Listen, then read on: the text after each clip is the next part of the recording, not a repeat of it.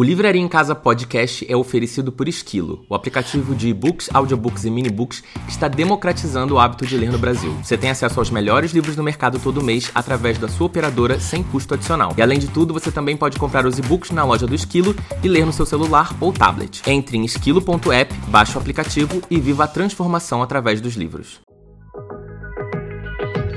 E aí, pessoal, tudo bem? O meu nome é Paulo Hatz, esse aqui é o Livraria em Casa, o podcast.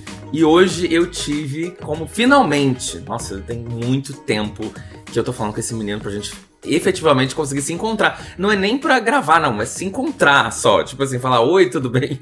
Há meses, finalmente eu consegui ter Pedro Pacífico, o Bookster, aqui do meu lado. E aí, tudo bem, querido? Tudo bom, muito obrigado. Realmente a gente tá assim. vai, Rock in Rio quase conseguimos, mas tinham 100 mil pessoas, não conseguimos. Então é uma felicidade estar aqui. Não, e toda vez que você vinha pra, pra São Paulo, a gente falava, não, é, vamos fazer. É. Ah, vamos fazer. Pode ser tal data? É. Putz, não, tal data eu não posso. Pode ser tal data, não, tal data eu não posso. E a gente nunca conseguia, na Bienal também, a gente não conseguia não se conseguiu. ver, porque é, o Bookster tava num lado, eu tava no outro, e, tipo, impossível de andar, né, na Bienal, que acho que é um assunto que a gente já pode falar daqui a pouco sobre isso. Porque um trilhão de pessoas e a gente não tava sabendo que a Bienal ia ser tão assim depois da pandemia, a gente perdeu um pouco a noção né, dos números e das coisas. Mas enfim, bom, se você não conhece o Bookster ainda, acho difícil. Mas o Bookster é um influenciador literário que está majoritariamente no Instagram, né? Uhum. Mas você tem podcast, você uhum. tem outras coisas também. Daqui a pouco a gente vai falar também disso, livro, etc., vindo por aí e tal. É, e, enfim, Buxer é um advogado. Você tem 29 anos, né? 29. 29 é um baby, né, gente? Quase é um 30, a gente ferrou. é um bebê. Tem um pai super carismático, para quem acompanha ele no Instagram também. Enfim, falando em pai e tal, a gente pode começar desse lugar, assim, tipo, como é que foi a sua infância e como que a literatura entrou na sua vida? Tipo, você teve isso dentro da sua casa, sua família? Te incentivou ou não? Então, até uma coisa que me perguntam muito, ah, assim, quando encontro, até tava num almoço com umas pessoas que eu não conhecia, acabei conhecendo, essa foi uma das primeiras perguntas. Porque a pessoa imagina que a minha infância foi uma infância muito de livros, tipo, que eu nasci uhum. numa família de livros, bibliotecas, e lendo clássicos, uhum. não sei Mas zero, zero, zero. Zero? Zero? Sério? Zero. Tipo, meus pais não leem até hoje, Jura? minhas irmãs não leem, minha irmã de vez em quando lê um ou outro, que eu fico tentando empurrar. Mas, tipo assim, zero.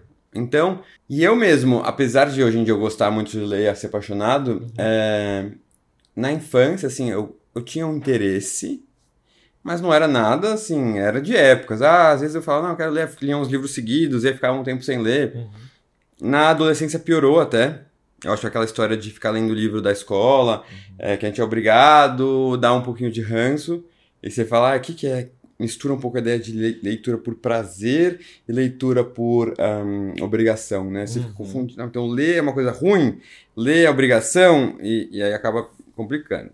Então, eu comecei realmente a ter essa paixão, assim, por leitura, foi no último, dois últimos anos da faculdade, que eu descobri que existiam redes sociais de livros. Uhum.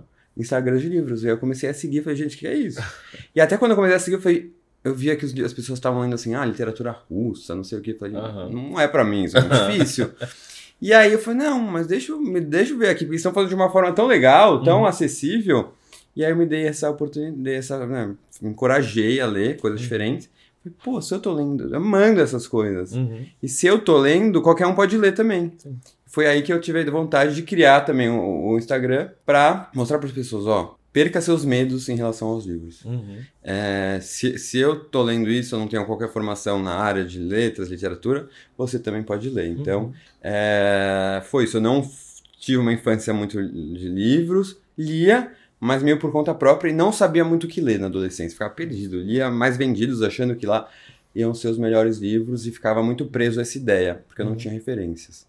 É, então, talvez se na nossa minha adolescência tivesse redes sociais de livros, isso ia ajudar. Exato. É, não, você tem 29, você também não é, não é nem tão velho, nem tão jovem assim. É, já tinham redes sociais no geral, você já tinha Instagram e tal. Sim, sim. Mas é, você depois você começou a descobrir, você foi naquela literatura ali, e aí o que, que você leu e falou, putz, é isso que eu, que Sim, eu curti? eu lembro que tem alguns livros marcantes, assim. Na adolescência, mesmo no final da adolescência, eu lia de vez em quando. E eu lia, lia, lia, alguns livros que me marcaram muito. Eu acho que, assim, quando eu penso em época de escola, livros que eu gostei muito, uhum. uh, Capitães da Areia, eu amei, uhum.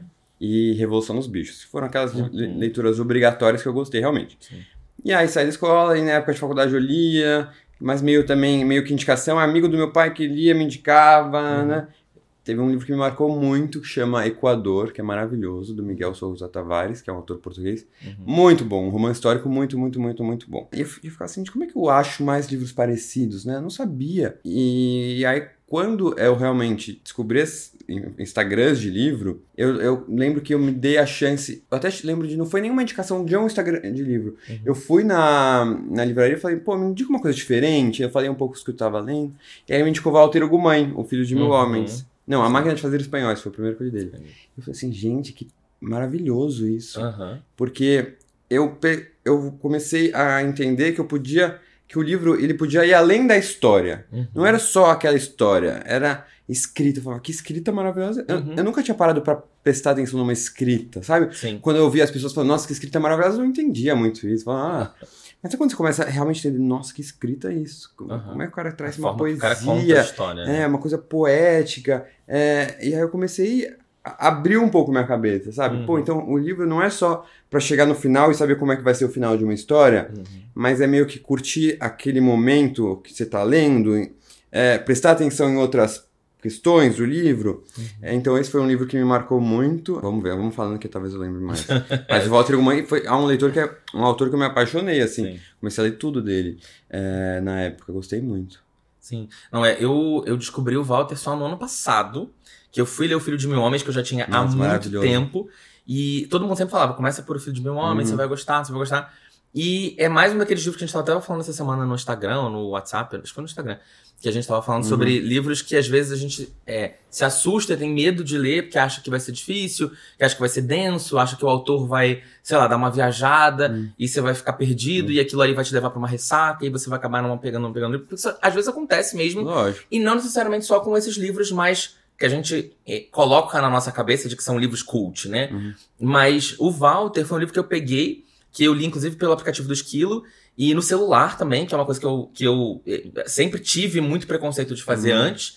É, e fluiu muito bem, né? E tipo, eu fiquei, cara, como que eu demorei tanto para ler uhum. o livro, né? Um livro curto, você lê super sim, rápido. Sim.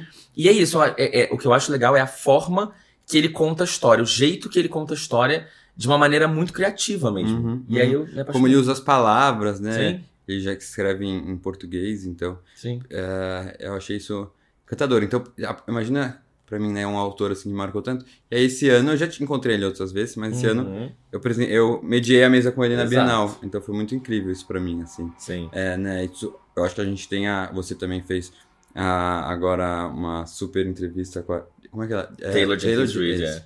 Sempre esqueço o nome dela. A gente já vai e, falar desse assunto, é, inclusive, e... de Sétimo Ano de que você leu já. Exatamente. Então, é muito legal. A gente tem a oportunidade e privilégio, por Sim. conta do nosso, nosso trabalho nas redes sociais, de conhecer pessoas incríveis, pessoas que a gente admira. Sim. Isso é, isso é muito legal. Então, o Walter o Gumãe foi assim. Mas, assim, esse tema de livros difíceis, eu acho que é um livro um tema muito importante e que eu tento muito bater na tecla e repetir isso nas redes sociais assim. Não se assuste com as leituras, sabe? Uhum. A gente, eu tinha muito isso, clássicos, eu falava, gente, eu não vou ler clássicos, não vou entender, é coisa chata, né? mas é maravilhoso, e não são difíceis mesmo. Uhum. Tem livros difíceis? Tem. Tem livros muito difíceis? Tem. E esses livros muito difíceis, assim, a gente pode contar na mão. Livros que eu também nem, ainda nem me aventurei, mas, tipo, ah, é, Odisseia, uhum. é, tem lá o, o Ulisses, do James Joyce, tem livros. Uhum, Miss, Miss, Miss Dalloway, da Virginia Woolf, é difícil. Mas, sabe, são poucos, assim, sim. sabe? Tem coisas maravilhosas que às vezes a gente deixa de ler. Até uhum. você tá lendo agora que você falou, né? O Avesso da, da, Pele, da é. pele, que é maravilhoso. Sim. E não é nada difícil, né? É uma leitura não. que flui super bem, uma coisa contemporânea, atual, uhum. traz que, é, discussões super legais. Então, eu tento muito incentivar as pessoas a se aventurarem na, na, nas leituras perdendo o medo que elas têm de, de muitos livros. Uhum. Não, e aí esse outro ponto do fenômeno que eu acho que, que é, tá sendo muito legal ver como a literatura nacional tem crescido muito, é, e principalmente de qualidade uhum. mesmo, e, e, de sucesso de comercial. Por exemplo, você vê Torturado sendo o livro mais vendido, uhum. e agora os livros brasileiros todos sendo comprados, as, as, marcas estão todas desesperadas para fazer produção. Né? Então, o Torturado foi comprado, Tudo é Rio já foi comprado também. É, e tá sendo muito legal é, ver esse boom. E é isso. Eu que tive, sempre tive, eu já falei disso abertamente muitas vezes, eu sempre tive muita dificuldade para entrar na, na, literatura nacional, uhum. porque, ao contrário de você, eu na minha, no meu ensino médio, eu tive que ler muita literatura nacional e todos os livros que eu peguei foram livros difíceis. Uhum. Eu conseguia ler. A gente era adolescente. A gente, adolescente. A gente é. tinha maturidade, ficava aquela não coisa. Tem. Não é leitura por prazer. Então, é. você ficava pensando assim, preciso entender isso pra prova, pra não sei Sim. o que. Né, né, né. E não vai rolar, Sim. não vai ser bom. Agora, por exemplo, se eu fosse um adolescente lendo Torturado, eu teria hum. entendido muito melhor. Porque eu acho que é um livro muito mais acessível. Sim, então, atual. É, então eu acho que talvez futuras gerações vão ter oportunidade de ter acesso a uma literatura nacional em uma idade mais jovem e vão conseguir acessar algumas uhum. coisas. Eu realmente tinha muita dificuldade de ler Machado de Assis quando eu era adolescente. Uhum. É, mas... mas já tentou reler hoje em dia? Já. Tá, tá, um pouquinho mais fácil. Qual? Ma Memórias Póstumas. É, esse é mais difícil. É o mais. Nossa, é muito difícil. Esse é difícil, mas ler, tipo, Dom Casmurro é muito Dom tranquilo. Casmurro eu li na adolescência. É muito tranquilo. Consegui ler todo, consegui entender todo, mas na adolescência eu tive muita dificuldade de me engajar na leitura. De ficar, tipo, Sim. tipo, nossa, quero e pegar são temáticas que não vão interessar a gente naquela idade. Sim, exato. É. Mas, por exemplo, A Revolução dos Bichos eu acho um livro ótimo é pra ler na adolescência. Sim. Eu li também... Capitães da Areia também, você leu? Não, Capitães eu não li. Nunca... Gente, eu esse não... livro é maravilhoso. Eu sei, todo mundo fala dele. Eu vou, eu vou pegar pra ler E agora. tem um uma passagem assim, meio gay, assim. Uhum. E, e foi a primeira vez, assim, na. Sabe, naquela idade que eu falei, gente, tô lendo um negócio pra escola e tem uma passagem meio gay, uhum, sabe? Sim. Eu, eu falei, foi uma coisa até importante de representatividade, uhum, sabe? Sim. Não, é, o, o. E tá sendo muito interessante ver isso exatamente porque é o que eu sempre falo. falo cara, se você já assistiu uma novela da Globo, uhum. você consegue assistir, ler Tudo é Rio, por exemplo. Exatamente. Da Carla Madeira. Não tem nenhuma coisa ali que você não vai conseguir entender. Não. Vai... É tipo, é uma, uma, uma, um drama, uma novela, uhum. é, que você vai ficar super envolvido, que vai ter todos aqueles elementos que a gente está acostumado é, a ver na televisão. Então, é, realmente gera. As pessoas ainda têm um pouco de preconceito, muito, mas muito. eu acho que lentamente isso vai mudar. E eu acho que o papel desses streamings e tal vai ser fundamental para porque tem muita gente que é isso, ah, eu não, não leio o livro, mas eu vejo. Hum. Mas talvez vendo o conteúdo ela se anime Sim. de, putz, veio daquele é livro. Isso. O Torturado foi muito importante, porque Sim. muita gente que não lia, coisa, começou, gente. pô, tá todo mundo lendo, quero ler, né? né? Uhum. E fazia muito tempo que não acontecia isso com um, um livro de literatura, ficção Sim.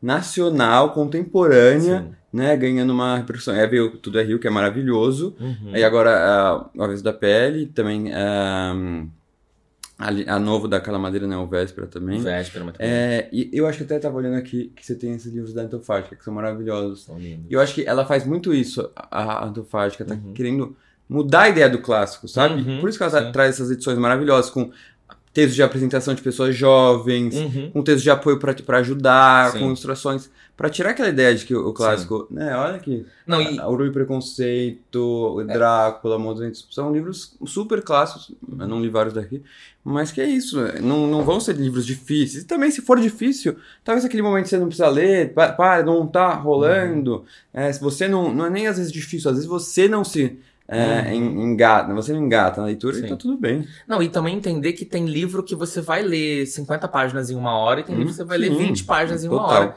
E é normal isso, entendeu? Tem livro que você não vai conseguir ler uma frase numa. Uhum. Né? Você vai ler, tipo assim, a primeira é. palavra de qualquer coisa, você já, já é. leu a frase inteira. Você vai precisar realmente pensar um pouco mais. E eu não digo isso que é mais difícil, mas você vai ter que. É, talvez concatenar suas ideias de uma maneira um pouco uhum. mais profunda. Então é isso, dependendo do seu momento, dependendo se você lê para escapar de alguma coisa, se você tá lendo num dia muito estressante, talvez realmente não seja leitura para uhum. você.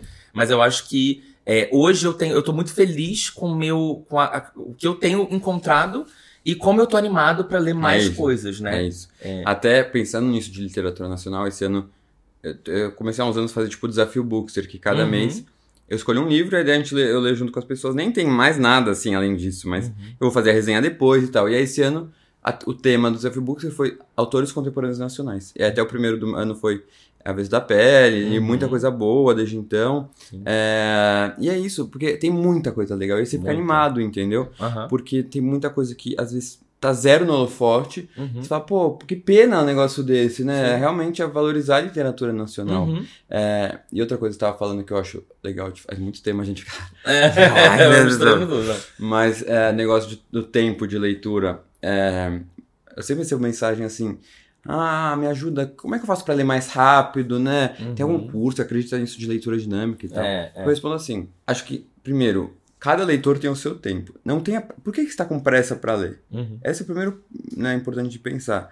O que, que é? Você está lendo uma coisa para trabalho, é uma coisa acadêmica, uhum. você tem que ler que você tem um prazo? Sim. Se não, não é para ter pressa, vai no seu tempo, é. entendeu? É, e cada leitor tem o seu tempo, e mais que isso, cada livro vai demandar do leitor um tempo diferente. Exato. Então, é, né, tudo é Rio, li em três dias, mas eu tô uhum. lendo, nem sei mais o que eu tô lendo, é, e demorou, sei lá, duas, três semanas, sabe?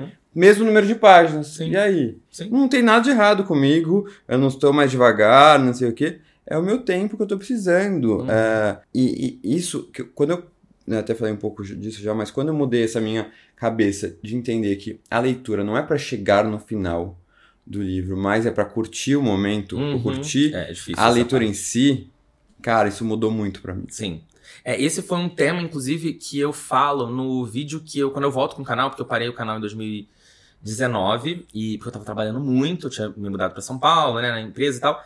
E aí eu falei, cara, ou eu foco no meu canal, ou eu foco no meu emprego, e meu emprego é o momento, é o que paga minhas contas. Então, foquei no emprego, falei, vou parar o canal. E aí, quando eu voltei com o canal por causa da pandemia, eu voltei com essa mentalidade. Eu fiz esse vídeo falando isso. Eu falo, a gente precisa aprender que a gente tem que parar de ficar olhando a quantidade de páginas uhum. toda hora e, e, ficar naquele desespero de, putz, falta 100, falta 50, falta uhum. 40. E relaxar mais, sabe? Uhum. Tipo, porque eu, às vezes, eu sinto que eu, eu tô realmente tenso lendo, Sim. sabe? E a e... gente tem, eu acho que um agravante que é. Produção de conteúdo. Interromper, interromper, que é a produção de conteúdo. Exato. Porque se você não produz conteúdo, é. Você tem uma vida mais tranquila ainda. É isso, né? Por que, que você tá se pressionando? Você já é um privilégio né? que a gente não tem. Exato. Às vezes eu fico nessa coisa de, putz, saudade da época que eu podia ler num, num tempo X e dane-se, eu não tenho que fazer é. isso porque eu preciso fazer um vídeo, é. eu preciso lançar isso aqui, é uma publicidade. É, é, óbvio que eu amo fazer o que eu faço, mas obviamente tudo que tem tem seu lado ruim também, né? E o lado ruim é exatamente essa pressão que a gente acaba tendo, né? Interna e às vezes externa também, porque tem os compromissos que a gente faz com marca, com o apoiador, com o seguidor, etc. Mas é, é bom quando você tem esse momento de sentar, relaxar e ir aproveitando aquela cena, aquela, aquela trama daquele momento, né? Uhum. Enfim, é, e aí, e outra coisa também que eu ia falar antes da gente mudar de assunto era a história do. No momento que a gente está de crise econômica, principalmente de dólar, é, o livro nacional é muito mais barato para as editoras Sim. e para a gente como consumidor também. Sim. Porque não tem o custo do tradutor, não tem o custo de, de direito autoral em dólar, aquilo tudo. Então acho que é um momento mais propício ainda uhum. para a gente investir e, e, e, nós, como leitores, darmos essa chance de, de comprar e fazer esse mercado girar. E que eu acho que já está acontecendo é, gradualmente mesmo, mas enfim, acho que ainda pode acontecer mais hum. ainda. Enfim, outro ponto que eu ia tocar era sobre o seu pai, né? E na verdade sobre a sua família. Seu pai é super carismático, uhum, extremamente Leonino, assim, gente. É só é. botar uma câmera pra ele e começar a falar. Já tá fazendo publi. Uhum, Você tá dando o dinheiro dele da publi? Não, não. É... Fala, não, não, não, pai. Não, não, não. Já, pai, tem... você é meu pai, é. né? Eu, sou mais pai, jovem, é. eu preciso fazer outras é, coisas é. agora. Você já fez muita coisa na vida, deixa uhum, eu, eu uhum. ficar com essa. Você falou que você não teve uma, uma infância literária, porque não foi algo é, colocado para você. A mesma coisa para mim. Não uhum. foi zero. Minha família também ninguém lê. Eu tive que eu sozinho uhum. descobrir isso tudo. Isso. Mas você falou, por exemplo, no. Você saiu do armário no ano retrasado? É, 2020. Acho que foi, 2020. É, você tinha 27, né? 27, 27. anos já.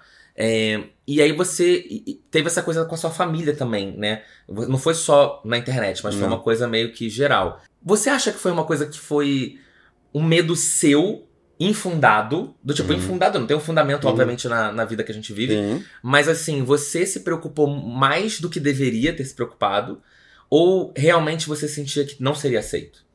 É, eu acho que o, o, pior de tudo foi a minha dificuldade de me autoaceitar. Uhum. Eu acho que esse é o principal. É, é entender que eu podia ser gay e isso estava tudo bem. Que eu acho que era eu lidar com o meu próprio preconceito contra o fato de eu ser gay e eu não uhum. querer assumir isso. Sim. É, sabe, eu sabia que eu não ia ter rejeição da família, uhum. sabia. Talvez, ah, ficar imaginando com os amigos, como é que vai ser, né? né? Uhum. Cara, foi maravilhoso, Sim. sem problema nenhum. Mas eu acho que você ficar tanto tempo se reprimindo, tipo, eu não posso ser gay, eu não posso ser gay, eu não vou me aceitar, não vou me aceitar, uhum. que as coisas começam a se transformar em fantasmas gigantescos, monstruosos na sua cabeça, uhum. né? Então, uh, a partir do momento que eu me aceitei. Muita coisa mudou, né?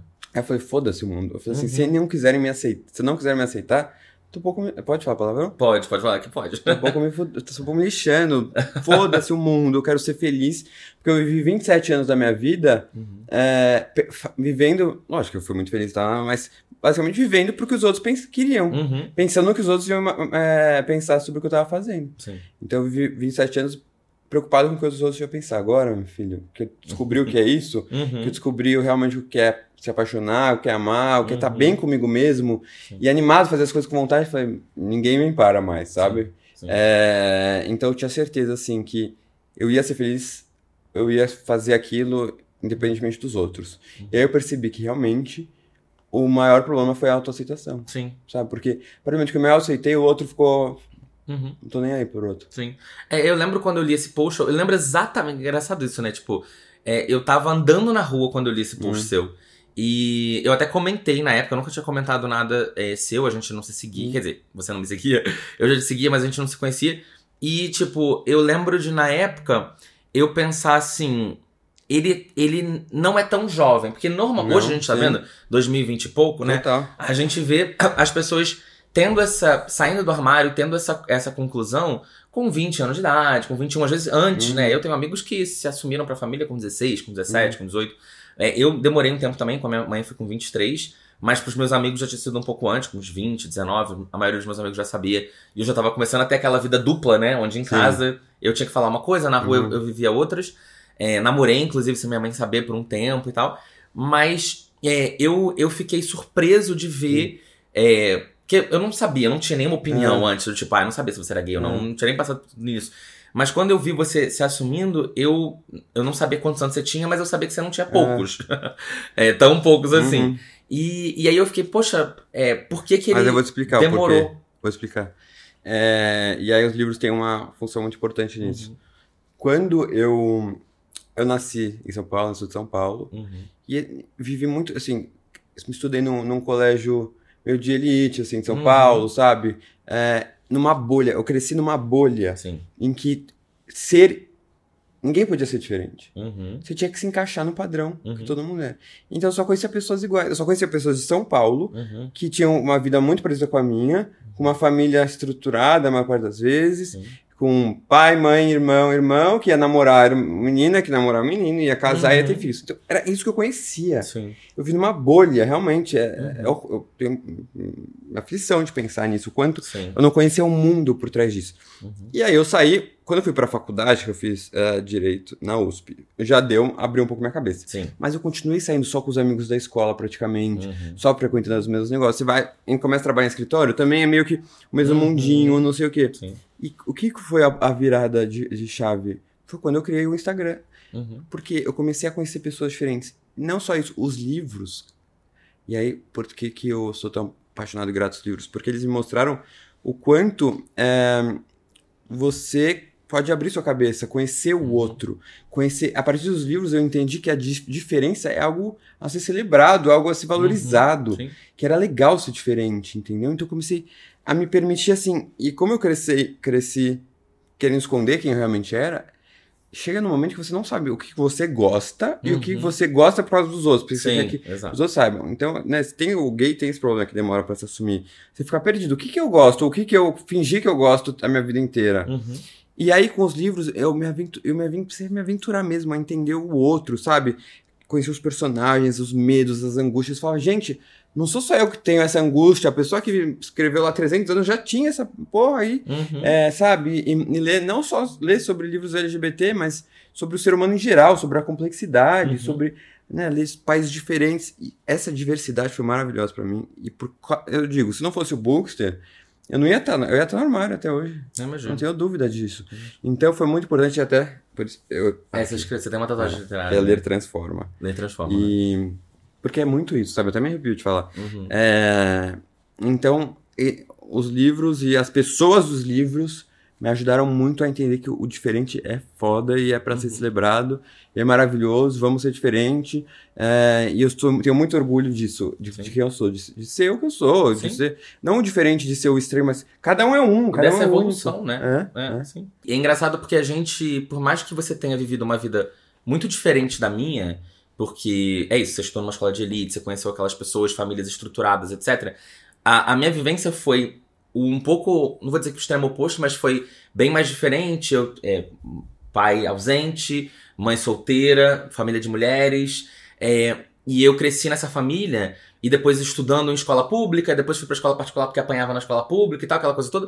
Mas assim, é, a, minha, a minha questão foi: eu não tinha acesso a nenhuma pessoa LGBT, nem dentro da minha família uhum. e nem por perto. E você teve uma vida de pessoas com famílias estruturadas e héteros, etc. Eu tive uma, uma vida de pessoas desestruturadas, mas mesmo assim héteros. Uhum. Porque também nos bairros humildes e bairros pobres, assim como em cidades do interior, também é muito pouco aceito, né?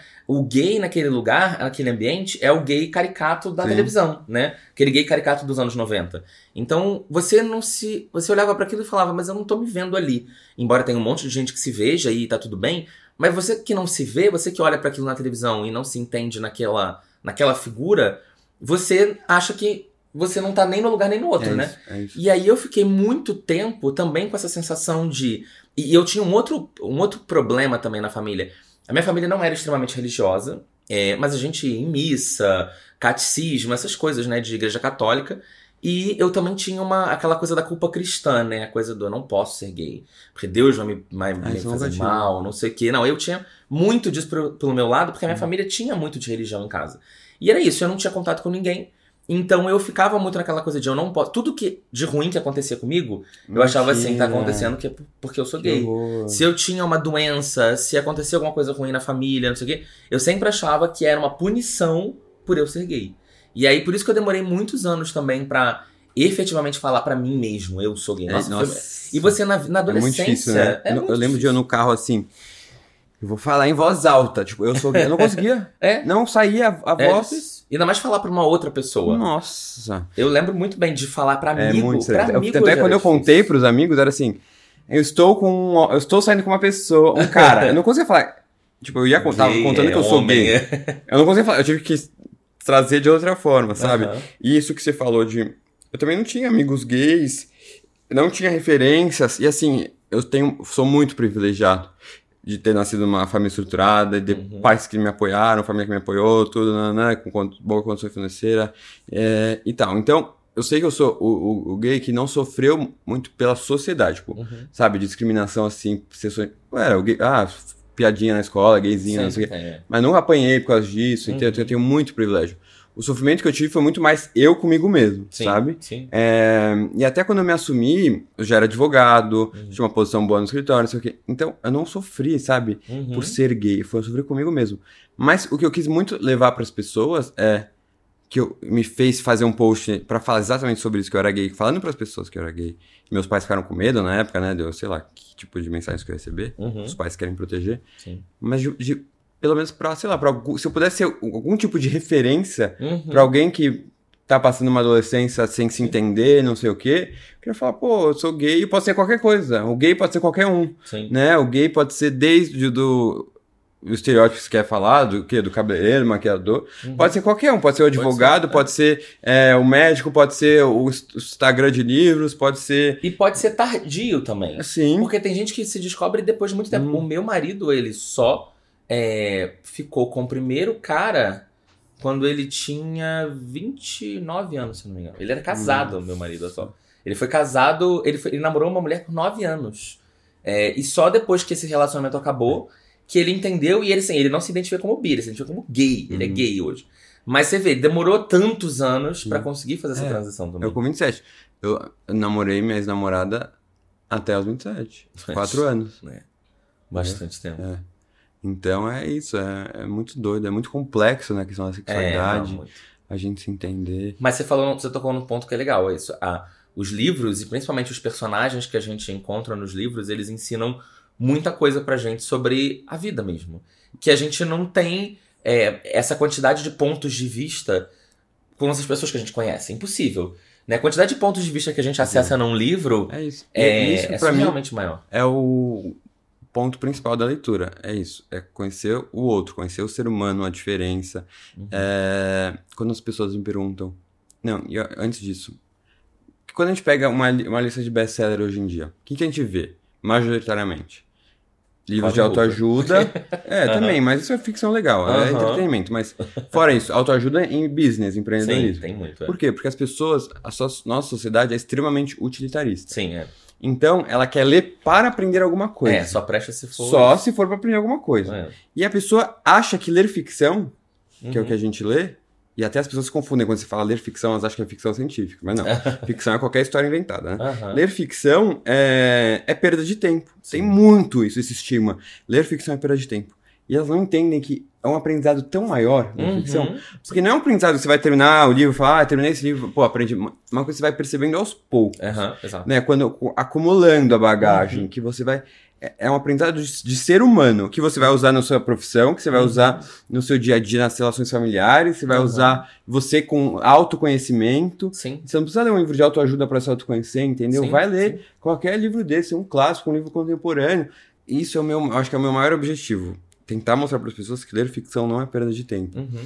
Porque uh, as pessoas querem ler para tirar um, um, um, um conhecimento ou ter um objetivo imediato, Sim. imediatista. Exato. Mas, cara, literatura é uma coisa que é um pouco a longo prazo, mas um aprendizado que vai ser muito maior do que você vai ler no, uhum. sei lá, uhum. ah, o Milagre da, da Manhã. Não tá, pode ler também, mas leia também ficção, sim, sabe? Sim, sim, né? sim. Não, é, e, e, e, o que eu tenho também praticado muito esses últimos tempos, que eu vejo que é uma parada que você faz também no, no Bookser pelo Mundo, é a coisa de você ler é, a literatura de outros países uhum. também, e você aprender sobre essas outras realidades, né? Então, tipo, livros indianos tem muita coisa pesada, mas tem muita Sim. coisa legal. Livros asiáticos tenho lido muita coisa. É, ultimamente eu li coisa chinesa, eu li coisa coreana. Muito interessante também ver sobre Guerra da Coreia, é, sobre Segunda Guerra Mundial. Então, assim, tem. Você aprende, você no final das contas aprende até coisas técnicas mesmo. Sim, lógico. É, não só sobre comportamento, você, não, aprende muito história, sobre história. Cultura. Exato. É, e assim, eu acho que como leitor, é, a gente tem que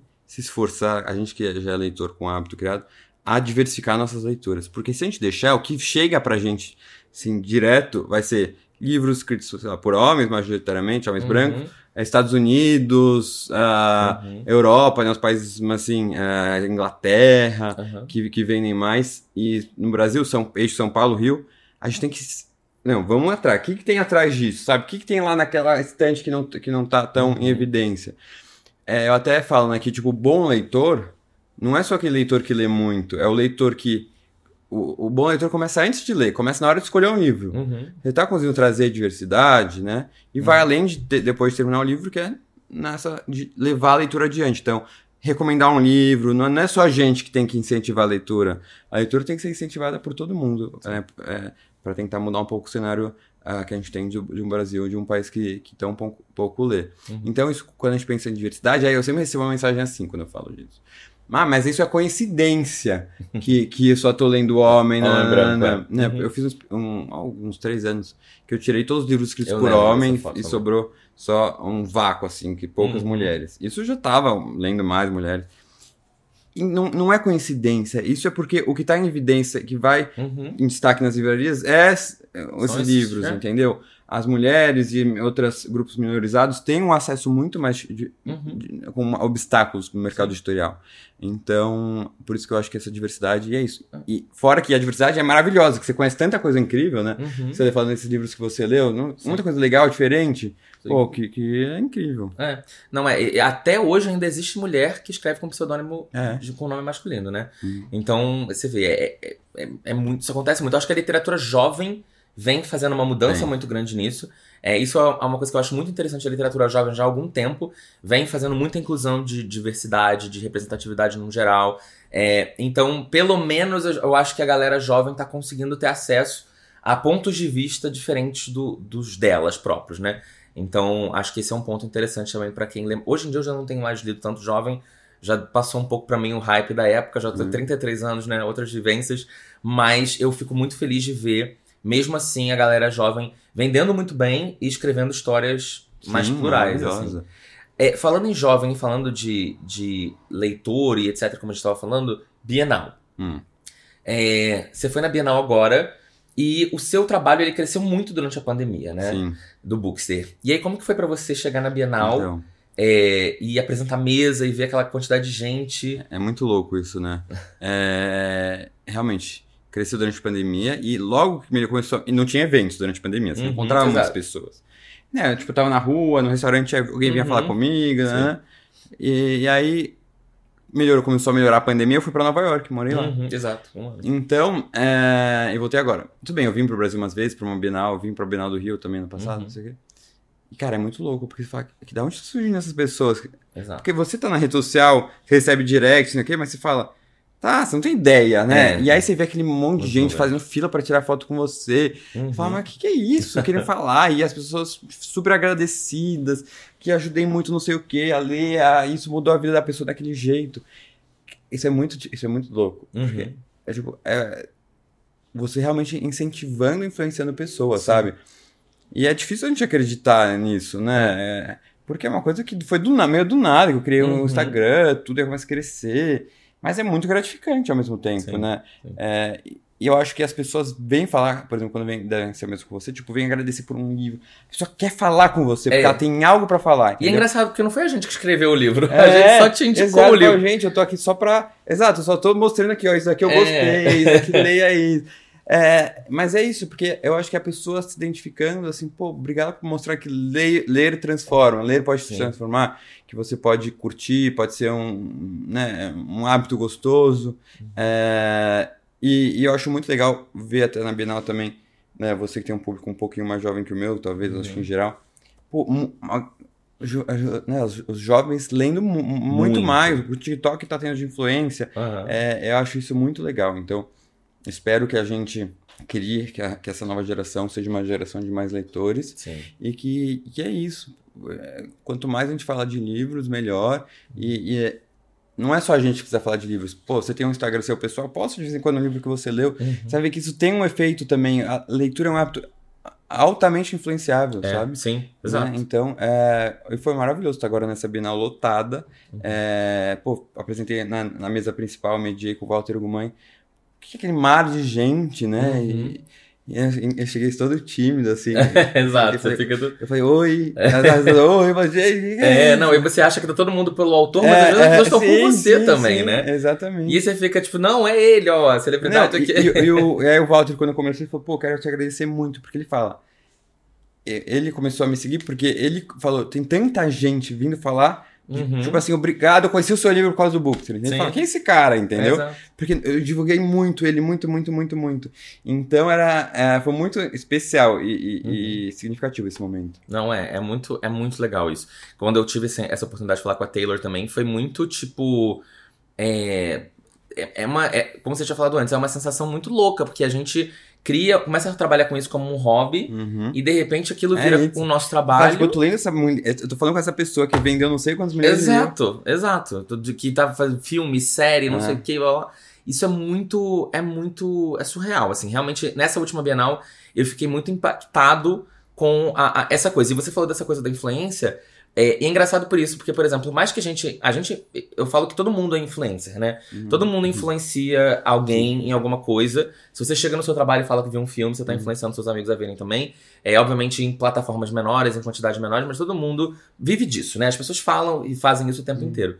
Mas é engraçado como por exemplo, eu tenho um amigo que trabalhava comigo, Gustavo, que ele é apaixonado por você. É apaixonado em outros sentidos, tá? A cara do... Ele Mas é outra forma. é, então, ele, ele trabalhou comigo anos e tal. Ele foi meu estagiário, depois ele foi contratado. A gente trabalhou anos, a gente já é amigo, ele trabalha, continua trabalhando na Globo. E ele, eu tenho meu canal literário há sete anos, eu trabalhava com ele ainda naquela época. Ele não lia nada do que eu falava, mas as coisas que você fala, ele lê. Aí ele já leu, tipo, várias coisas, torturado, ele pegou por sua causa e tal. E aí você vê como que.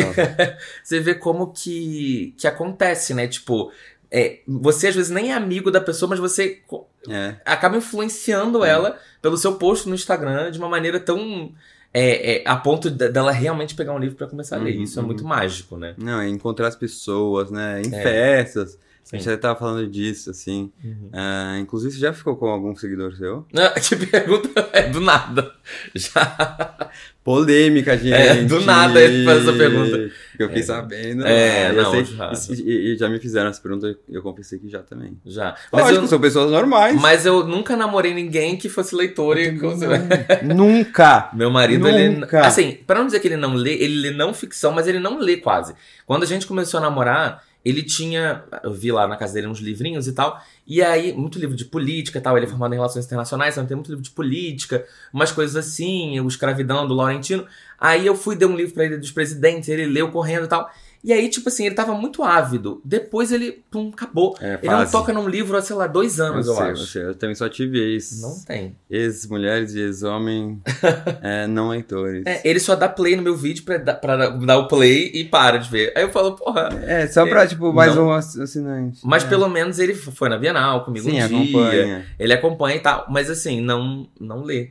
Eu sei, eu sei, não sei por que será isso acontece, né? Eu não sei também, não foi intencional, porque quando eu voltei com ele, inclusive, eu nem tava fazendo canal. Quando eu comecei a namorar com ele, na verdade, eu nem tava fazendo canal ainda, porque a gente tava naquele período ali ainda pré-pandemia. Eu voltei na pandemia. Ah. Então, tipo. Mas é que eu acho também. Sei lá. É porque a gente aparece muito falando de livros, mas a nossa vida não é só livros, né? É, não, exato. Tem várias outras coisas. Uhum. Então, é... você conhece uma pessoa, você não vai estar tá falando de livro. Então, não é que o livro vai conectar, pode conectar, mas normalmente não sempre. Sim. Então, por isso, a gente é múltiplo, né? As pessoas, uhum. quem está às vezes assistindo, acha que, pô, a nossa vida é, tipo, realmente em torno de livros. Mas não, a gente fala de tudo, sai de tudo. Exato, né? não, é, eu tinha emprego, é. outro emprego, outra coisa, outra vibe, outra vida.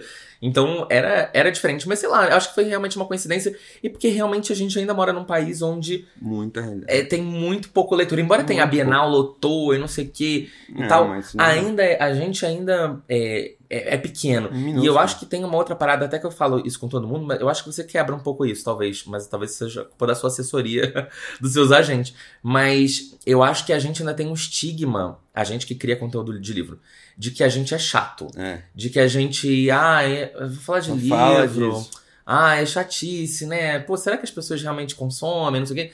Então, assim, às vezes a gente tem números altos de engajamento e tal, mas eu sinto que poucas marcas e tal, nem tô falando Sim. só de marca de publi, mas até, enfim, veículos é. e tal, olham menos porque talvez tenha esse estigma de que falar de livro é chato. Uhum. E não é. Total, é. não é. Mas é por isso até que eu comecei a trazer um pouco mais, e as pessoas estão pedindo, da minha vida do dia a dia. Uhum. Não é que eu vou uhum. ficar trazendo mas assim, eu na academia, eu Hoje é, não lê. sei o que, eu, eu, bebendo, eu numa é. festa, eu numa viagem. Pra pessoa entender que as pessoas de livros não são só livros. Sim, exato. E é uma pessoa normal, como uma qualquer pessoa, outra. Exato, a gente come, facetas, a gente é. bebe, a gente tem ressaca, a gente uhum. não lê algum dia. A gente gosta também de, de lá, de ver filme, de ver é. seriado. Então, isso é importante, porque acaba humanizando, assim, e não uhum. ficando assim, aquilo associando só a livros, livros, livros. Não, é uma, uma pessoa qualquer que uhum. tem essa paixão dos livros e quer levar isso adiante, uhum, né? Uhum. Então acho que isso foi, foi bem legal é, e acabou abrindo um pouco algumas portas para mim para ir uhum. além dos livros, apesar de eu quase sempre associar o conteúdo uhum. com o livro e tal, porque esse ainda, lógico, é o meu conteúdo principal, assim. É, mas é, a gente tem essa associação que leitura é chato, o Brasil é um país que lê muito pouco, e o que lê normalmente é livro de que a gente falou de, de autoajuda, de empreendedorismo e o religioso, né? Que é o que mais sim, vende. é, religioso. É, até, na, na, última pesquisa, Retratos da Leitura no Brasil, que é a pesquisa mais importante sobre o tema no, no, no país, que é, acho que a última foi que a média de livros lidos por pessoa, por pessoa considerada leitora, que já é metade do Brasil, é 2,5 ao ano. Uhum. Na, na, na, França, mais de 20 Exato. por pessoa. Uhum. Entendeu? É muito diferente. É muito a gente está engatinhando, engatinhando, mas eu vejo o nosso trabalho e de vários né? outros produtores de conteúdo literário que são maravilhosos, que tá tendo um impacto positivo. E é isso, a gente, como a gente vê, as editoras estão vindo atrás da gente. Quando uhum. eu comecei, as editoras não, não faz não tem, nem tanto tempo quando comecei, mas muita editora assim, se orgulhava de falar que não trabalhava com uhum. literários. Sim, sim. Como sim. se, tipo, quem essas pessoas falando de livro? Uhum, né? sim. Pô, tem Exato. um crítico lá. O que, que você entende? É, ele é crítico literário? É, não, você então estudou o quê? Importa, é. Pô, mas a, a, gente quer falar assim, qualquer pessoa pode falar de livro. Tira Exato. o livro do pedestal, sabe? Uhum. É, não é para cultos intelectuais. Não é só não. culto que lê, ou não, que deveria ler. É, exato. Que, uhum. quem, é, que é culto? O que, que é alguém culto? Uhum. É melhor que quem lê é, Memórias Póstumas é melhor do que quem lê. É, deixa eu ver outro livro, sei lá, um mais. mais um, mais... um Stephen King da vida. O Stephen King? Nem nada. Uhum. Não tem nada a ver, menos que melhor. você lê não é melhor que quem não lê, para começar. Sim, ainda tem isso. Né? Então eu acho legal a gente falar sobre esses temas. É, desmistificar essa coisa de que a literatura é uma, uma forma de arte tão inacessível assim, e não é. Eu sempre brinco disso. Eu falo, você não assiste uma série que você fica lá 10 é episódios isso. assistindo uma hora cada? Você pegar um livro desse, você vai ler nesse mesmo tempo que Exato. você assistiu uma temporada de uma série. Uhum. Então, assim, não tem mais dificuldade ou menos. Até eu falo, eu tenho falado muito ultimamente de audiobook e tal, é, de ter outras formas de você acessar o livro em momentos ou em outros formatos que talvez funcionem melhor para você. Tá começando a ter mais audiobook em português, porque antigamente quase Sim. não tinha. Então, é, eu, por exemplo, tô ouvindo o Avesso da Pele é, no audiobook ah, em português, sim. lido pelo próprio Jefferson. Demais. Então, assim, eu tô achando incrível, muito mais gostoso de ler, uhum. porque parece que ele tá me contando a história uhum. da vida dele, sabe? Então, assim, é, é, realmente muito mais imersivo. E então tem esses outros formatos que eu acho que estão chegando. Uhum. E eu acho que o TikTok também, por mais que a gente esteja no TikTok, mas a gente não está no, na elite do TikTok, né? A elite do uhum. TikTok não. é a galera que tá, tipo, bah, explodindo. Mas eu acho que o trabalho dessa galera é importante, exatamente para mostrar para todo mundo que, tá vendo? Tem um milhão de pessoas assistindo um conteúdo de livro. Uhum. Né? Eu fiz um vídeo de livro falando no outro dia de, de Colin Hoover e deu 450 mil visualizações. Então tem 450 mil é pessoas louco. dispostas a assistir uma discussão sobre uma autora, entendeu? Teve, Sim. sei lá, 80 e poucos mil likes, entendeu? Sim. Então, assim, é, é importante. Tem que ser valorizado, né? É, essa galera também tá mostrando para todo mundo. É, além disso, eles estão formando novos leitores, o que é muito importante. É, talvez esse funil em algum momento passe pela gente daqui a um uhum, tempo. É, mas eles estão formando novos leitores e estão mostrando para todo mundo que tem um público grande que não vai ser o maior, a gente não vai estar em nível ainda de país desenvolvido, mas tem um público muito grande mesmo assim que está que, que tá descobrindo literatura, que está lendo, que está gostando, que está curioso, às vezes ainda não está lendo, mas está perto de, às vezes não tem grana para comprar, mas daqui a pouco vai começar a ter esse acesso. São os futuros né, é, clientes, futuros é, compradores é, de livros, enfim. E antes da gente. Que a gente já deve estar tá se, se Nossa, chegando próximo. Fala pouco, final. né? A gente fala pouco. É, a, gente, eu... a gente podia ficar umas seis horas e Exato. Meia. Eu então, meu filho. Toda vez que eu termino um episódio, eu falo, nossa, eu poderia ficar aqui mais uma hora é, numa boa. É, queria falar sobre o seu livro. Eu sei que você não deve poder falar muita hum. coisa, porque eu te acompanho nas redes e você não falou muita hum. coisa ainda. Eu sei que você disse que a gente sabe que é pela intrínseca, hum. e você tinha dito que era um livro de não ficção. Sim. Você tinha ficado três meses a mais nos Estados Unidos para escrever. Você conseguiu terminar ou não? Essa é a pergunta, primeira não pergunta. Não terminar, estou escrevendo ainda. Uhum. Até no último mês foi mais complicado, não consegui, porque eu estava voltando para o Brasil, uhum. mudança, voltar ao trabalho. Mas agora, voltando à rotina, eu quero voltar. Uhum. É, até porque eu já estou tomando um milhão de puxões de orelha da, dos editores. Exato. Mas está sendo uma, uma experiência muito legal, assim, é de não ficção, realmente. Uhum. É, eu acho que eu não me senti pronto nem com tempo hábil uhum. suficiente para escrever um livro de ficção, Sim. porque realmente precisa se dedicar muito. É, então, livro de não ficção, e está sendo uma experiência bem legal, assim. Dá medo, né? Mas eu acho que quando eu comecei a mandar os primeiros capítulos e chegar com feedback dos editores, sabe quando você dá uma animada, uhum. fica, ah, não, não tô. É, tô no caminho. É, tô no caminho. Eu achei que, sabe, você jogar fora. Ah, Ia falar, cancela o contrato. É. Sai correndo. então, até quando eles falaram, vamos divulgar, né, que você, que você vai fazer. Eu, tipo, eu divulguei, acho que depois de uns seis meses que eu já tinha assinado o contrato. Uhum. Aí, é, gente, mas e se, se der errado eu não conseguir publicar Exato. sabe? Assim, é. Não, mas acho que agora tá caminho certo. É, a ideia é lançar no primeiro semestre, no meio do primeiro semestre do ano que vem, então ainda uhum. tem um uhum. tempinho.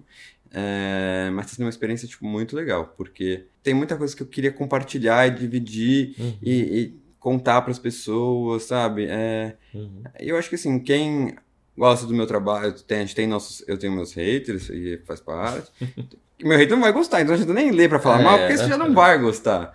Mas quem gosta de mim, quem gosta de leitura, quem quer saber minha opinião, eu não vou, não vou falar muito tema, assim, mas, mas eu acho que vai ser legal. Eu tô uhum. animado. Então, quando ele nascer, vai ser realmente é, uma coisa assim de muito tempo de dedicação, porque Sim. é realmente sentar a bunda na cadeira, uhum. escrever, escrever, e aí você fala, ai, que tá tudo horrível. Aí uhum. você acorda e diz, não, não tá tão ruim, sabe? Uhum. Eu tenho essas crises também um dia quero que você escreva. Você tem é, vontade? Então, a pergunta, a pergunta voltou. É. Não, então, é, na Bienal agora que passou, muita gente me fez essa pergunta nos painéis e tal. Às vezes eu tava lá com os autores hum. e tal, abrindo a pergunta e a pessoa, você pretende escrever? Aí eu, tipo, a, a pergunta para eles hum. aqui, ó. É, eu sempre quis, hum. sempre gostei de escrever desde jovem, porque desde jovem, quando eu descobri leitura, eu comecei a me, me colocar nesse lugar de Nossa, eu acho legal. Eu sempre fui uma criança muito imaginativa e eu acho que eu sou até hoje, é, porque filho único, é, de mãe solteira, então assim, eu não tinha muito acesso uhum. a nada, sabe? Eu não tinha os melhores brinquedos, eu não tinha crianças em volta de mim o tempo inteiro. Então, muita coisa era eu sozinho inventando da minha cabeça, criando, montando e tal. E isso é uma coisa que eu faço até hoje. Acho até que é, eu, eu, invento mais coisa na minha cabeça do que a realidade uhum. comporta. Então, eu, eu sou um pouco. É, sempre falo que eu sou um pouco surtado, mas o psiquiatra tá aí me ajudando nisso. Mas assim, eu, eu um sou. Um agradecimento especial aos psiquiatras. Né? Exato. Mas eu sou muito. Eu sempre fui muito assim, dentro da minha cabeça, criando uhum. coisas e tal. É, mas eu acho que escrever é, vai além de só criar. Sim. Eu acho que tem um, uma, uma arte de transformar aquilo em, em texto e de você ler um texto e falar, nossa, que, que foda, né? Aquilo. Hum. Ou é, é porque é muito descritivo e é muito bonito, você consegue imaginar, ou porque é profundo, ou porque é, é, ele escreveu de uma maneira inesperada. Eu acho que cada construção de parágrafo, de texto, de... é, tão, é tão bonito, pelo menos eu, quando eu leio um livro que eu falo, eu falo, nossa, isso aqui tá foda. É, e eu, quero, eu queria chegar muito nisso. E eu nunca consegui chegar muito bem nisso. Então, eu quero ter essa, essa, essa vivência de escrever, mas eu tenho muito medo, principalmente porque já, já chegou proposta de tipo, vamos? Sim, e é. eu falo. Sim, essa não foi a primeira proposta que eu recebi. e aí eu falo, putz, eu acho que eu, eu, ao mesmo tempo que eu prefiro não ter uma obrigação, se eu não tiver obrigação, eu não sei se eu vou ter a disciplina, é entendeu? Isso também. Porque eu falo assim, nunca vou escrever também se eu não tiver uma coisa Exato. me Se eu não tiver uma pessoa me esperando com uma data, é eu vou acabar enrolando, entendeu? Eu vou acabar botando tudo na frente. E eu acho que como a gente lê bastante, a gente fica meio que com uma expectativa e meio exigente, assim. Sim. Nossa, que, se eu escrever, eu nunca vou escrever isso. É. Mas tem que entender, a gente não precisa se comparar aos outros na hora Sim. de escrever, né? Uhum. E realmente eu já tive outras propostas, foram mais pra um livro de ficção. E é, eu não, falei, não tava pronto. E aí, quando veio essa ideia de um livro de não ficção, me senti mais pronto. E foi isso. Foi... Vou me aventurar um pouco nisso, uhum. sabe? Mas pode acontecer ninguém ler. E meus pais vão comprar. Não sei nem se eles vão ler não, também, porque eles não leem muito. Não, vai com certeza. Agora, por exemplo. Você leu, meu? Não, Finge. vou ler. Não, você me manda bonito um press Lógico, kit. né? É. aí eu vou mostrar aqui. É a gente isso. vai mostrar vir, press kit. Não, mas eu vou ler sim. Só não, mais de 300 páginas não, não tá? Eu tô brincando. Não, ter.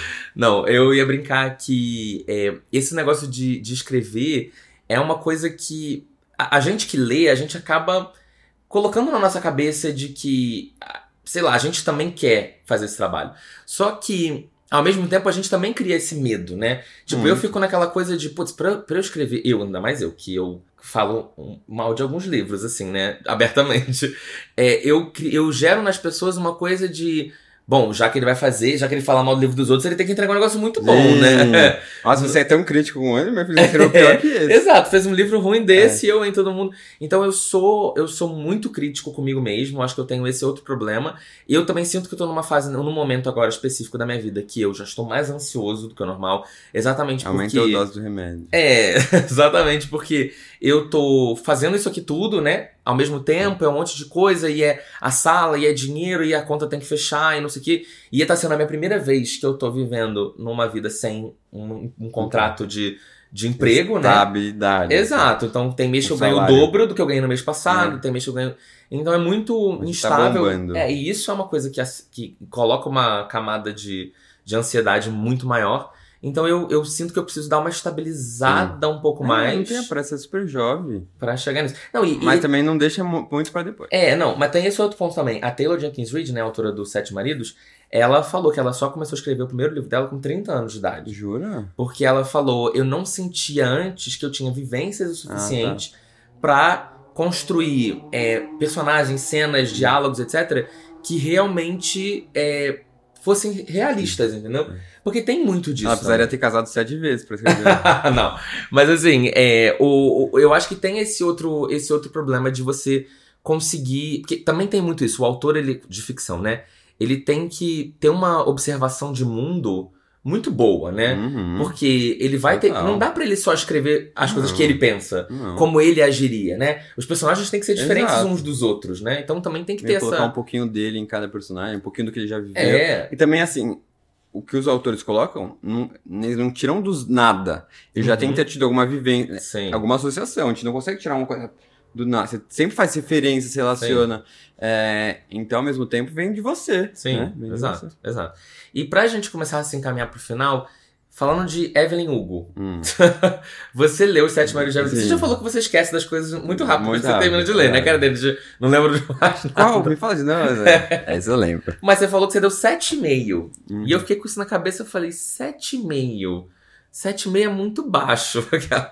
e aí eu queria que você me dissesse o que, que você não tá. gostou, o que você lembra. Primeiro, eu, eu li esse livro porque eu abri uma caixinha falando assim, vocês vão escolher minha próxima leitura. Uhum. Aparecer um milhão desses, e aí eu selecionei os quatro principais, e aí fui fazendo final, semifinal, final, e ele uhum. ganhou. Então, sabe quando é tão indicado, você fala, gente, esse daqui livro vai, uhum. vou me apaixonar por esse livro. Então, comecei com uma expectativa muito alta. E o que, que eu acho que eu esperava um pouquinho. Primeiro, assim, 7,5 é uma nota, vai, seria um 4, vai quase no Scooby, uhum. assim, da vida. É, não é uma nota horrível, né? Uhum. E eu acho que a expectativa alta, misturado com uma. A escrita dela não me encantou. Hum. É, Você lê em português mesmo? Lê em português. Uhum. Também pode ter. Isso tem o um problema é. um pouco antes da tradução. Eu gostei do desenvolvimento, até não dá para falar aqui para não dar spoilers. Uhum. Mas sabe quando eu sentia meio arrastado às vezes? Assim, não me não me prendeu. Nossa, não me prendeu é uma frase, vai ser, vai ser o título, fazer um, fazer um TikTok só dessa parte assim. Não, não me, prendeu. prendeu. Não, tô brincando. Todo você, você tem direito de não gostar. Não, não mas eu gosto. Mas não é que eu não gostei, eu gostei. Gostou ou não gostei? Gostei. Uhum.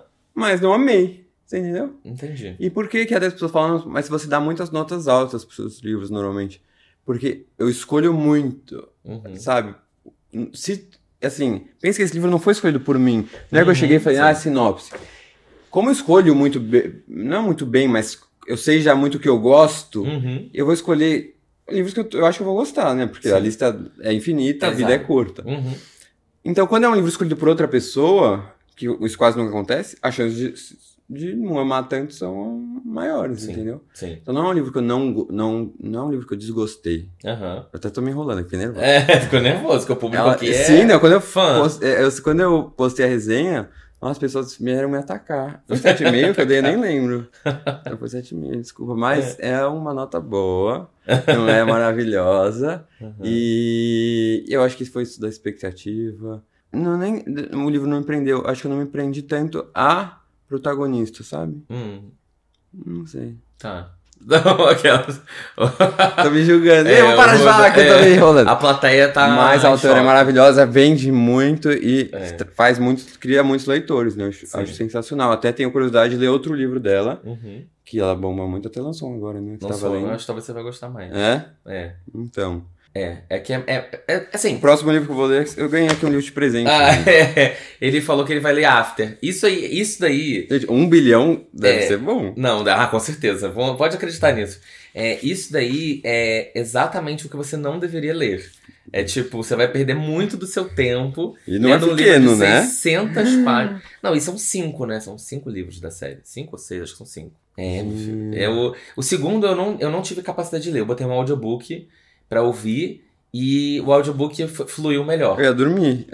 Eu não, então eu tinha um problema com o Mas é muita baixaria. Esse livro. Ah, e não é só baixaria de a cara dele. Não é só baixaria de Gente, sexo. tchau, tô indo embora.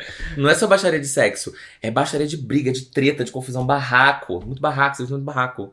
Então, assim, quando você vai ouvindo o podcast, podcast, você vai ouvindo o audiobook, parece que você tá, sei lá, vendo um programa daqueles de ratinho, sei lá, aquelas uhum. brigalhadas. E aí você acaba. Eu, pelo menos, eu gosto dessas, dessas bagaceiras, uhum. né? E aí eu fico ouvindo e aí flui para mim. Mas o livro é muito ruim. Você não tem como. A autora. É assim, não existe, escreve, não existe livro, livro unânime, né? Até a gente falando disso não, de não. Sete Marias de Evelyn Hugo. Ao mesmo tempo que eu, quando eu postei, muita gente falou, nossa, que bom, porque eu também não amei tanto quando uhum. as pessoas estão falando. E ok. Torturado, tem gente que não, odiou. Teve gente que não gostou também. E tá tudo bem. Tem. E as pessoas vêm julgar a gente, mas por que não gostou? Porque não tem como. Não, não curtiu no momento e tá tudo. É, uhum. é, é, sobre isso. Sim, e, exato. E a gente vai ler o after. Não, acontece muito. Por exemplo, eu, eu falo abertamente isso. Eu sou eu não sou amigo do, do Rafael Monte, porque a gente não, não tem, se conhece tão eu bem sou. assim. Mas a gente é próximo. É. Mas, por exemplo, Uma Mulher no Escuro é livro um dos livros dele que eu menos gosto. E é o livro que ganhou o Jabuti. Uhum. E eu não amo o livro. Não acho ruim. Gente, três, eu nunca li nenhum livro dele. Toda vez que a gente fala sobre o livro, eu quero Você nunca leu o livro dele, mas não, você conhece não. ele. Não, eu conheço muito. Ele já fui pra várias eu baladas. Li todos os livros dele. Sério? Porque não é Tem o gênero que me. Mas eu preciso ler, total. É. Desculpa, Rafa. Eu vou ler, lógico. Assisti Bom Dia Verônica, achei sensacional. Sim. É, mas eu, eu, vou ler. Lógico que eu preciso ler. O Rafael, ele tem esse, esse tá talento de identificar o pior é. que o ser humano pode é, chegar. Fala, o que, que na assim, cabeça dele, né? O limite. É, aí a pessoa assim, ah, qual livro do Rafael você tem mais medo? Eu tenho medo do Rafael, eu não tenho medo do livro do Rafael. É, eu fico pensando, gente, a pessoa chega num nível de, de, de violência que eu fico, caraca, eu não sei se eu teria é. pensado nisso, nesse, nesse tipo de tortura. Lendo, vendo aqui. Qual um que você não gostou? Talvez eu possa ter gostado. Não, o puxado daqui é difícil. Ah, tem uns livros aqui que eu comprei por sua causa, eu acho. Estão lá pra cima. Que eu, é, vai ser difícil te mostrar aqui, porque na verdade aqui são praticamente todos os livros que eu não li. Os livros ah, que eu li eu deixei na minha casa. Ah, são cinco. não, para, o que, que, é isso? Ficou um monte lá. Acho que eu tô muito calejado já, porque eu já li cada coisa. Não, eu imagino. Gente, triste. Literatura nacional, então tem mais tristeza, Nossa. gente. Nossa. É, o, o, Tudo é Rio também, eu fiquei, tipo, com é, muita coisa na cabeça. Tem muita gente que. Eu até tinha uma discussão sobre isso no, no vídeo que eu fiz Tudo é Rio, que tem muita gente que não gosta do final. Não podemos é, falar do final. Sim. Ah, o final é problemático, tem, não sei o quê. E aí eu tenho discutido muito isso, sobre a diferença de romantização é e retratação, isso. né? Uma coisa é, é você bem retratar complicado. um relacionamento abusivo, Exatamente. outra coisa é você romantizar um Isso é muito complicado. E eu acho que tem. O, autor tem que ser muito. Sim. Muito esperto na hora de fazer essa escrita. E eu, eu acho que assim, ela fez de um jeito legal. É, eu, eu, também não vejo muito, mas também não. Talvez não seja a pessoa mais certa para falar sobre esse tema de relacionamento abusivo, de que uma é, mulher sim. viveu, porque né. Não, sou, não sou mulher e tal. É, então, uh, eu gosto de escutar as pessoas o que elas acham sobre isso, e até para refletir. Uhum. É, mas não, quando eu li eu não percebi isso. E já vi gente também que leu e, né, pô, não vi dessa forma, uhum. sabe? Mas é isso. Se, se, pessoas acharam problemático, tem que ser falado e comentado é. mesmo. Lembrei qual livro que eu comprei por sua causa. Foi A Pediatra. Ah, foi um dos livros falou. do. Foi do, do Desafio, Desafio Bookster, foi. Né? Muito legal. Tá até concorrendo agora pro Prêmio São Paulo de Literatura. Ah, eu lembro. É. Então também tá o A Palavra Que Resta, que é um tá, que é muito bom. A Palavra é, Que tá Resta, temática gay. É. Tá concorrendo o livro da Aline Bey, A Coreografia do Adeus. Um outro livro que foi do Desafio Bookster, que é, é É Sempre a Hora da Nossa Morte, Amém, alguma coisa assim. Esse que é um título bem uhum. longo.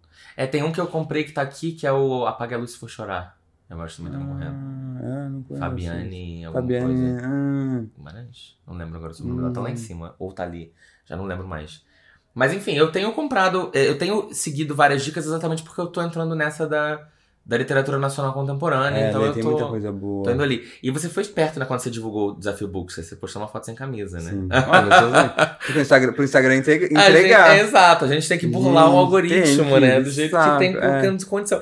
É muito louco. E, gente, isso é muito louco, né? Eu, eu postei, eu não tava nem sem camisa, eu postei uma foto numa camisa é, transparente no Réveillon desse ano. E a minha foto bateu 30 mil visualizações nos stories. Meus Nossa. stories não batem 30 mil, é, normalmente. Então, assim, eu fico, cara, como é que pode uhum. isso, né? A galera. Uhum. Um outro livro muito bom. Nacional. E meu público é feminino, nem é masculino. O meu também, 75%. É, o meu 85, 83. Sério? Aham, uhum, feminino. É. Qual? Eu receberia as piores notícias dos seus. É, do Marçal, né? É muito bom. Já leu? Eu não li ainda. É. Eu já. Eu já... Nossa, esse livro dele. É, isso daí tá autografado ainda. Tá? É, eu comprei lá em Portugal, numa, numa livraria que tinha os livros autografados e eu dele. recebi um. Ele me deu de presente um, um desenho dele. Ele desenha também, escrito Bookster. Tipo assim, ah, dentro do desenho o cara tá falando um balãozinho escrito Bookster. Uhum. Mas smiley, né? É. Eu amo que eu e o Buxer a gente tá saindo totalmente do, do, do ah, formato. É, já começou o podcast? Saindo totalmente do formato um podcast. Subindo, andando, saindo do, do ângulo pegação. saindo da, do, do, do, microfone. Uhum. Mas é isso, porque no seu. No, é bom, porque no seu, no seu Instagram você fala da sua vida pessoal, mas você não fala tanto. Não, assim. não, não, é. não exponham muito. É, ser Porque mais é... também não tem tanta coisa interessante. Né? não tem muita coisa pra contar também. Não, não. É isso. Não tô pegando geral. não tô ficando bêbado das baladas. É, não. Já você eu adoro quando você põe das baladas. Eu, é, eu tenho que, inclusive, parar de postar quando eu tô bêbado da balada. Falando, bom, vamos então encerrar por aqui Vamos. pra gente poder continuar conversando outras coisas que não podem ir ao ar, tá? A gente vai encerrar nosso papo por aqui. Muito obrigado Muito por ter obrigado. Finalmente a gente ter conseguido Sim. se encontrar. E vai ser o, a gente, primeiro conteúdo de várias coisas é, que a gente espero. quer fazer. Porque é isso, falar de livros e eu acho que os nossos. Uh, não, que a gente fala se complementa de várias uhum. formas. É, e bora ler. Bora é. ler After se você gostar de After, se não gostar, ler Sete Maridos de Avenue. Ou Machado de Assis. É. é isso aí. Bom, vou deixar aqui na descrição é, todos os arrobas do Bookster pra vocês irem lá adicionar ele, se não adicionaram ainda. Seu podcast volta em algum momento? Então, tá eu dei uma pausa. A gente tá, tá, está sendo conversado, tem uma, uma patrocinadora que uhum. tá pra entrar, então acho que vai ser com eles. Estamos, mas vai voltar nos ah, tá. próximos tá. meses. Próximo um, dois meses, acho que já volta. Foi uma experiência bem legal, de entrevistar pessoas bem legais. Sim. É uma coisa é, com mais autores, né, que eu entrevistei uhum. muitos se você gosta. Tem Walter Guman, tem. Sim. Tem um monte de Pedro Bial. Pedro Bial. Tem a do, do o Jefferson Tenório, da Vez da Pele. Tem Chico a, Felice. Chico Felice. Tem a, a pediatra, a autora da pediatra, uhum. tá? É, Teve a Aline Bay também, né? Aline Bay, tem Karnal, Cortella, Monja uhum. Cohen. É... Nossa, tem muita gente legal. Ministro do STF, sim, Barroso. Sim. É... E aí vai lá pra descobrir. Carla Madeira. Ah, Carla, você falou agora. É... Teve Itamar também ou não? Teve Itamar. Uhum. Teve Milton Ratum. É, todo mundo. Não Acabou. sobrou ninguém pra Não tem mais. Nós que esperar nova leva de autores virem aí pro, pro Book você fazer a próxima temporada. Sim. Bom, e quando eu voltar, você vai lá também. É, tá. tá. Tem que escrever alguma coisa. Não, escreve uma cartinha pra mim que tá é. Tá. A gente lê a carta e chora. Bom, obrigado então, tá? Vou dar pra ele o after de presente pra ele levar pra casa Sim. dele. caso ele cinco. queira. E é isso, gente. Brigadão. Agora a gente vai pro próximo quadro e toda quarta-feira não esqueça de ouvir esse podcast, inclusive avaliada, cinco estrelas, aquela coisa toda, tá? Beijo. Tchau, tchau. Beijo, tchau, tchau. Amei o convite ao bate-papo.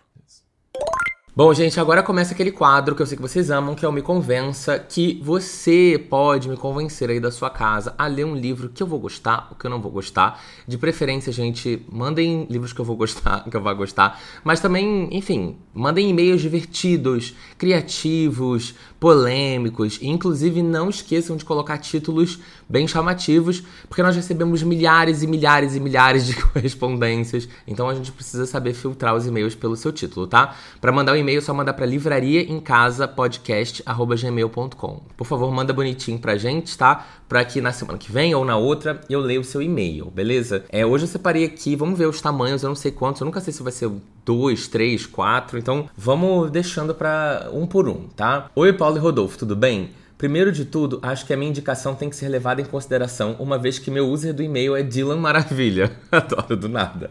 O que não transmite lá aqueles ares de seriedade. Mas prometo que a minha recomendação é muito boa. Leia Founderside, As Margens da Fundição. Foi publicado no Brasil pela editora Morro Branco. É uma fantasia que mais gente precisa conhecer. Os personagens principais são super legais e divertidos e detalhe. O melhor personagem do livro é literalmente uma chave.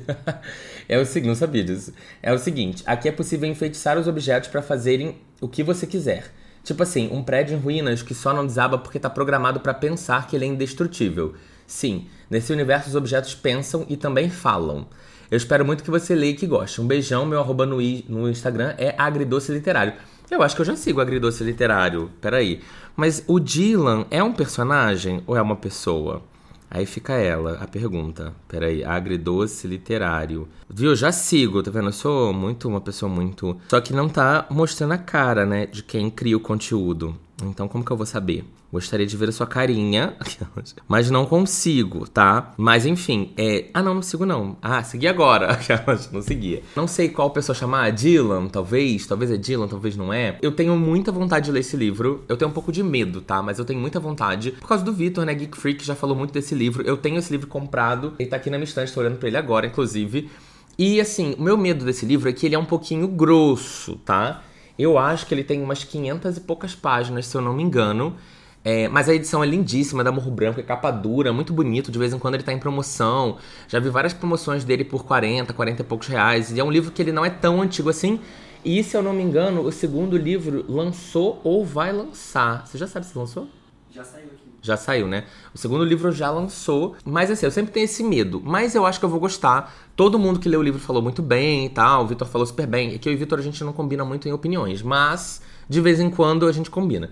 Então eu tô. E normalmente a Morro Branco publica livros bons, sabe? É uma editora que eu confio muito. Então é, eu acho que vai funcionar. Só que eu preciso encaixar na lista.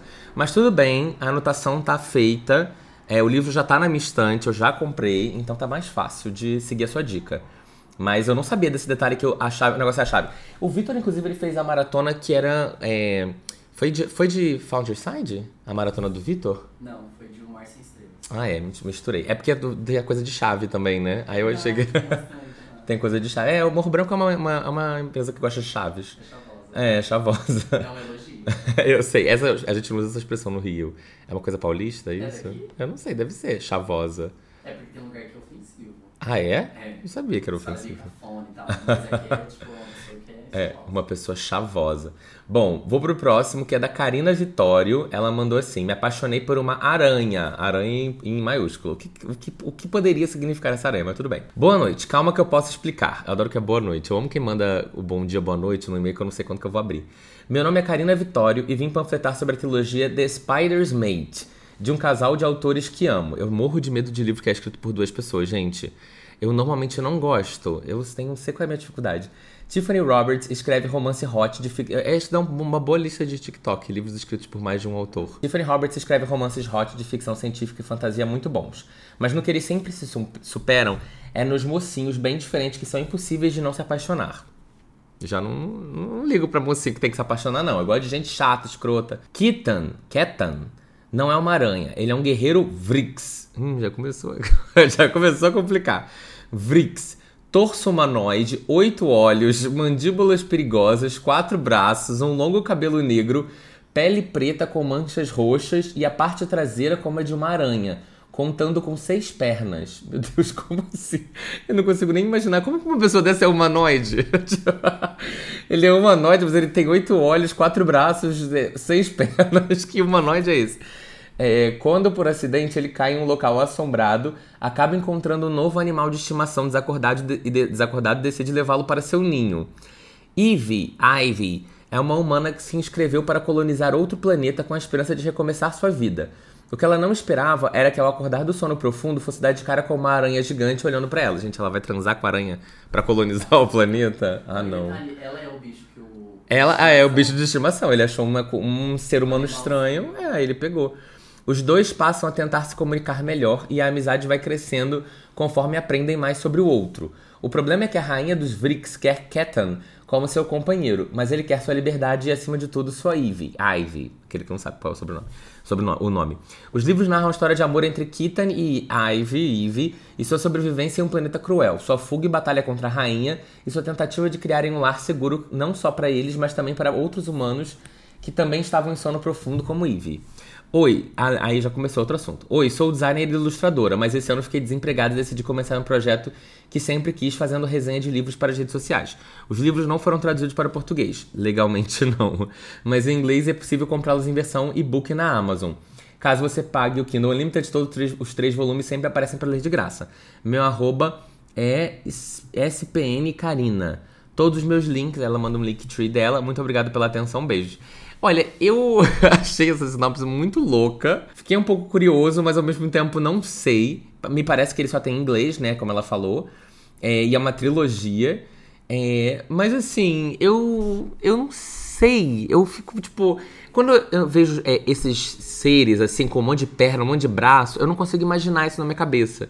Aí eu não sei como eu romantizo um casal onde é uma mulher com uma aranha, sabe? Tipo como que eu imagino, eles vão, como é que eles vão fecundar, né? Como que eles vão se reproduzir? Porque ela foi para lá para o quê? Recomeçar a sua vida. Mas talvez ela tava tentando, na verdade, ela ia colonizar com outros, outros seres humanos, né? Acho que esse era o plano principal dela. Olha, Karina, eu achei o seu gosto bastante é, peculiar. Mas eu fiquei curioso que ela mandou. Ela tem um canal no YouTube também. Ela tem Instagram, Karina Vitório, só procurá-la. Ela é desenhadora, ela faz umas, uns padrões, ela faz padrões. Achei bem bonito o traço dela, vou seguir. É, gosto, né, de pegar essas referências pra gente, né, no futuro, fazer uma brusinha com sua arte, aquelas. Bom, enfim, muito obrigado, Karina, pela sua pela sua. Não vou roubar nenhuma arte sua, tá? Pode ficar tranquila, eu não sou doido. É, muito obrigado. Nem, nem roubem, gente, ninguém. Muito obrigado pelo seu e-mail. Fiquei um pouco curioso, mas um pouco preocupado com o seu tipo de romance, mas obrigado, hein? O próximo. Nossa, esse e-mail é grande. Vai ter que ser só mais esse e acabou. O porquê que você deve ler Estilhaça-me. Três motivos válidos. Eu usei a grafia do porquê certo e eu só tenho 13 anos. Isso já é... eu só tenho 13 anos e eu usei a grafia do Porquê Zero. Ainda bem, amiga, que é nessa idade que é pra você conhecer isso. Porque eu aprendi isso com a tua idade e não sei até hoje mais. Eu uso tudo PQ, é, ou então porque junto, porque é o que eu mais uso mesmo. Oi, rata linda do meu coração que me tira da depressão. Rimou. Hoje vim te dar 5 motivos de por que você deve ler Estilhaça-me. Eu me inspirei 100% no e-mail da pessoa que te indicou Six of Crows, mas tá tudo bem, ou não. Vamos lá. Primeiro motivo. Estilhaça-me é um livro muito famoso e meloso que rima com famoso, o que consequentemente faria o seu vídeo mal dele bombar. Isso te traria mais inscritos e você ficaria mais famoso e teria mais parcerias do nada. E teria mais dinheiro e viajaria mais pra Europa e gravaria mais vlogs de uma hora bêbado em Portugal. Amo, adoro. Amei sua justificativa para mim, já, já me convenceu. Segundo motivo, você não vai gostar do livro, possivelmente. Mas eu aposto que você vai rir do drama todo que a personagem principal faz. Ela só fica suportável a partir do segundo livro, mas é por causa da saúde mental toda cagada que ela tem no primeiro. Aliás, o desenvolvimento dela é ótimo, eu acho. Terceiro motivo, eu sou uma estudante do oitavo ano. Matemática está me matando e eu nem cheguei no ensino médio. E agora você possivelmente está se perguntando, mas o que isso tem a ver com ler o livro? A resposta é nada. mas como eu não tenho motivos e dois é muito, é, é muito pouco, eu escrevi qualquer coisa para o e-mail ficar maior. Carinhas felizes. Então eu venho pedir para você ler por piedade de mim mesmo. sou estudante, só sofro nessa vida, crise de estouro e choro. Daqui uns anos eu vou fazer o Enem, já estou ansiosa e olha que faltam quatro anos ainda. Não, quatro anos, hein? É a pressão que a sociedade põe na gente desde cedo. Tudo culpa do Bolsonaro. Af, fora Bolsonaro, vem Lula 2022, 13 vermelho, vermelho Glória Groove. Gente, essa pessoa é maravilhosa. Com 13 anos de idade, eu não sabia nem escrever direito. Mas é isso, espero que eu tenha te convencido. Se você não ler esse livro, esse livro e gravar um vídeo falando mal dele ainda em 2022, não, acho que ela quis dizer se você não ler esse e-mail, gravar um vídeo dele falando mal ainda em 2022, eu vou espalhar por aí que você ama After. Ah, eu dei quatro estrelas para esse livro. Parece que eu sou hater, mas eu gosto, tá? É só você que provavelmente vai dar três estrelas ou dois e meia. Risos. Eu provavelmente te desmotivei a ler mais do que te desmotivei, mas tá tudo bem. Beijos e até a próxima. Rosa Tibúrcio Caetano. PS1, você começou a me seguir hoje, eu infartei. O meu Insta é Rosinha Livros. Ah tá, eu ia procurar ela, porque eu falei, gente, essa menina é muito boa. PS2, Paulo, manda beijo para mim, te amo. PS3, eu amo o Príncipe Cruel e todos os dias eu fico feliz por você amar também. Mas você leu Vermelho, Branco e etc. E essa daí, ó, errado. Aí ela bota Oi, Diego Rock. Isso, ela gosta do Digão. É, vermelho, branco, etc. Gente, é, um beijo para você, Rosa. Eu amei seu e-mail. Eu achei seu e-mail maravilhoso. Você escreve muito bem, você concatena ideias muito bem, tá? Você tem que pensar em ser escritora, porque você é muito divertida. Seu senso de humor é ótimo, seu, seu, seu vocabulário é ótimo, sua gramática está maravilhosa, é perfeita. É um modelo de e-mail, de exemplo para todos seguirem, entendeu? Mas eu vou ler estilhaço, tá? Pode ficar tranquila, Rosa. Isso tá na minha lista, tá no meu Kindle já, inclusive. Tá tudo certo, vai acontecer. É, eu só preciso efetivamente começar. Mas eu sei que é um livro rápido, acho que eu vou ler isso daí uns três dias, dois dias, talvez até antes. É, então vai acontecer. Eu só tô com algumas obrigações, né? Que a gente que é adulto e tem emprego, a gente tem umas, umas obrigações com clientes, mas em breve vai chegar, tá? E aí eu vou falar de vocês se eu lembrar, aquela se eu lembrar. Mas muito obrigado, tá? Esse e-mail foi maravilhoso. Muito obrigado por ter participado do Livraria em Casa Podcast. E se você quiser participar também, não se esqueça, é livraria em casa podcast@gmail.com para eu poder ler seu e-mail aqui na semana que vem ou nas próximas, pegar suas dicas, divulgar seus arrobas. Pode mandar os arrobas de Instagram, etc. Eu, eu falo para todo mundo, todo mundos todo mundo. Inclusive é arroba Rosinha Livros. Eu acho que tem dois A's aqui, pelo que ela escreveu. Rosinha A Livros, tá? Gente, muito obrigado por terem ouvido. Aquele que já viu mesmo. Gente, muito obrigado por terem ouvido o podcast até aqui. Se você ouviu, tá? Um beijão pra você e até o próximo episódio. Tchau, tchau.